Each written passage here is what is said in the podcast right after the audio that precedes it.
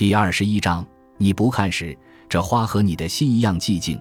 既然圣人之道无性自足，那么这也就是心外无物的意思。心外怎么会无物呢？有一次，王阳明和几个朋友游览南镇，一位朋友指着山岩中的花树问：“先生认为天下没有心外之物，但像这株花树，它在深山中自开自落，和我的心又有什么关系呢？”王阳明回答。你没有看到这花的时候，这花和你的心同样寂静。你来欣赏花时，这花的颜色就显现出来。由此可知，这花不在你的心外。一般人会觉得花自己在深山里自开自落，是独立于心的存在，是一个客体。但王阳明说，你没有看到花的时候，这花和你的心同样寂静。用了“寂静”这个词，当花没有和心相遇时。只是寂静，不能说它存在，也不能说它不存在。我们很难理解这种寂静，既不是不存在，也不是存在，因为长期以来我们习惯于二元论的思维，主观、客观、心深、明暗等等。这些二元分立确实是我们看得到的，但一切分立的背后，其实依然是一元的，更确切的说，是整体的。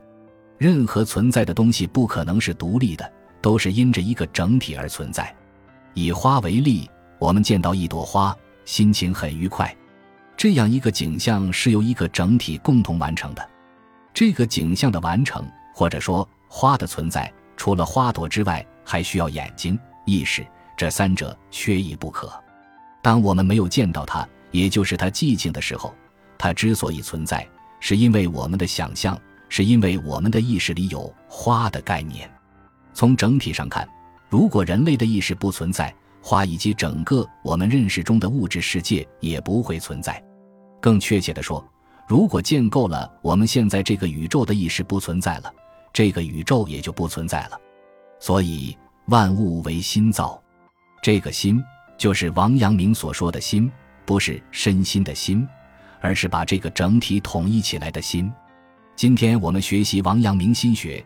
一定不能把它看作是心理学，心理学是西方现代科学，属于二元论，把人的身体和心灵分为两个不同的东西，把主观、客观看作两个不同的东西。如果从心理学层面去理解王阳明心学，包括禅宗、老庄等，很容易把他们仅仅当做一种心态的调节。包括对于陶渊明的许多行为，如果只是从心理学层面去理解。往往不过是心态好而已，就会成为很多人自我麻醉的鸡汤。实际上，从老庄、陶渊明、禅宗到王阳明，他们信奉的都是一元论。他们讲的心、讲的天理、讲的性，都是一元论的东西。只有从一元论上去理解，才能把握到他们的真正意义。从一元论上看，王阳明所说的心，所说的良知，不是心态的心。也不是心里的心，而是本体意义上的心。良知也是本体意义上的良知。简单的说，王阳明讲的心和良知，指的是本源性的东西。所以，王阳明才会反复说，良知就是树的根。我们要找到并实现我们的良知，就因为它是根。只有找到了根，你的生命才能枝繁叶茂；也只有找到了根，你的生命才能成为一个整体。也可以说。良知是生命之水的源泉，我们的生命像水一样流逝，只有找到了源泉，才能生生不息，源源不断，才能成为一个整体。心是天理，是良知，也是整体性，或者说，心是一种把一切统摄起来的力量。因此，心外当然无物，因为心就是物。当王阳明说心外无物，说心即天理，就是良知，我们要治良知。他的意思是要我们回到那个整体性中。乔布斯反复说：“你要回到内心。”他的意思也是我们应该回到整体性中，而不应该生活在分裂的碎片里。心意味着一个整体性的世界，意味着一个有秩序的世界。所以，心即物，心即宇宙。有人问王阳明：“人心与物同为一体？”例如，我的身体原本就是血气畅通的。所以称同为一体，但我和别人就是一体了，与禽兽草木就差得更远了。那为什么还要说我和别人和禽兽草木都是同为一体呢？王阳明说：“如果你从感应的征兆上去观察，那么岂止禽兽草木，即便天地也是与你同体的，鬼神也是与你同体的。”此人再次就这句话请教王阳明。王阳明说：“你看看，在这个天地的中间，什么东西是天地的心？”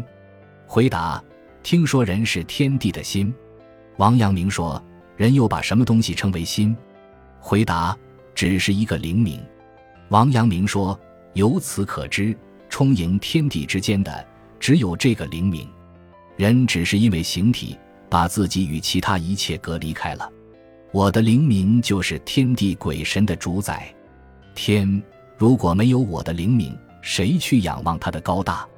地如果没有我的灵明，谁去俯视它的身后？鬼神如果没有我的灵明，谁去分辨他的吉凶福祸？天地鬼神万物，如果离开了我的灵明，也就不存在天地鬼神万物了。我的灵明如果离开了天地鬼神万物，也就不存在我的灵明了。这些都是一气贯通的，哪能把他们隔离开来？人即天地之心，天地万物与我原本是一体。平民百姓遭受的困苦荼毒，又有哪一件不是自己的切肤之痛？不知道自身的疼痛是没有是非之心的人。人的是非之心，根本不需考虑就能知道，根本不需学习就能具备。这就是所谓的良知。良知存在于人心之内，没有圣贤和愚笨的分别。古今天下都是一样的。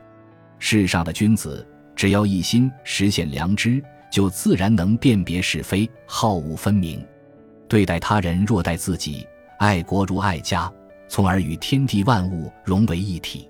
如能如此，就一定能够治理好国家。古人看到善，就像自己做了好事；看到恶，就像自己做了坏事，把百姓的饥饿困苦看成是自己的饥饿困苦。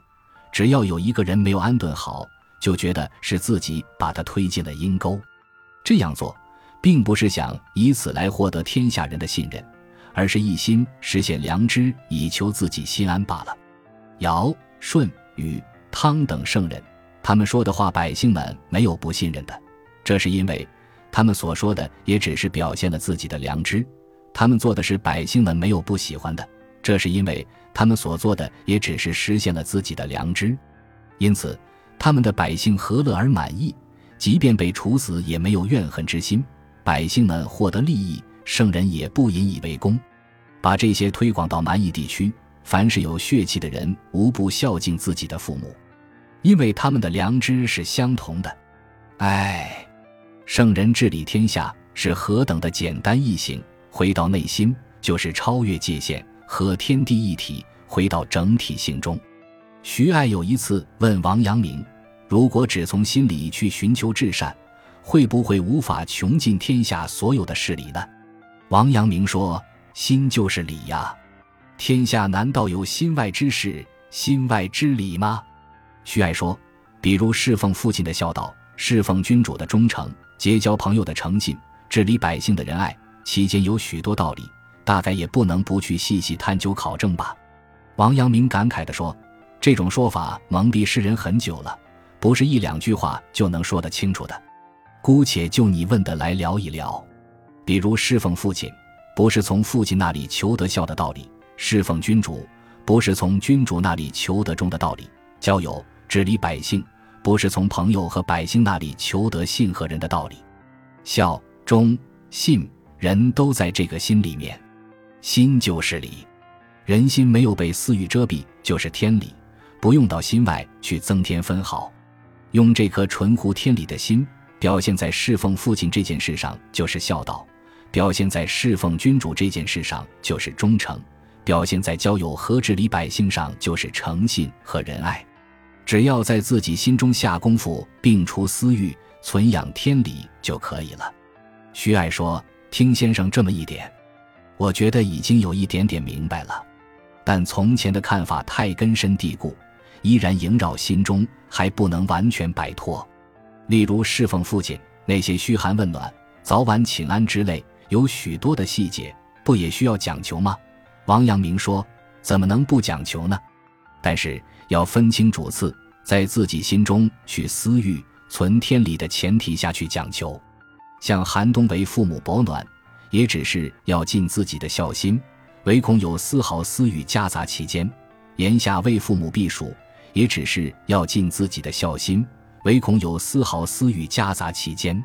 只是讲求有这份心，这份心如果没有私欲，纯粹是天理。”是颗诚恳孝敬父母的心，那么冬天自然会想到为父母防寒，会主动去掌握保暖的办法；夏天自然会想到为父母消暑，会主动去掌握消暑的办法。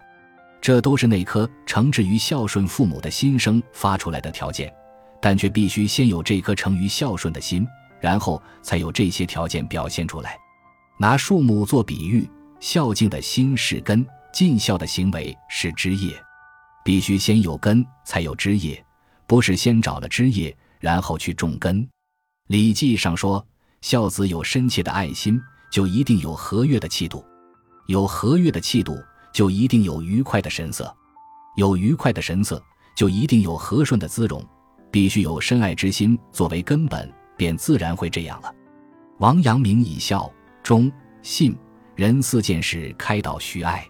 比如孝顺父母，好像是父母需要孝顺才去孝顺，实际上是我们自己身上的孝心在驱使我们去孝顺。也只有找到我们自己的孝心，才是真正的孝顺。感谢您的收听，喜欢别忘了订阅加关注，主页有更多精彩内容。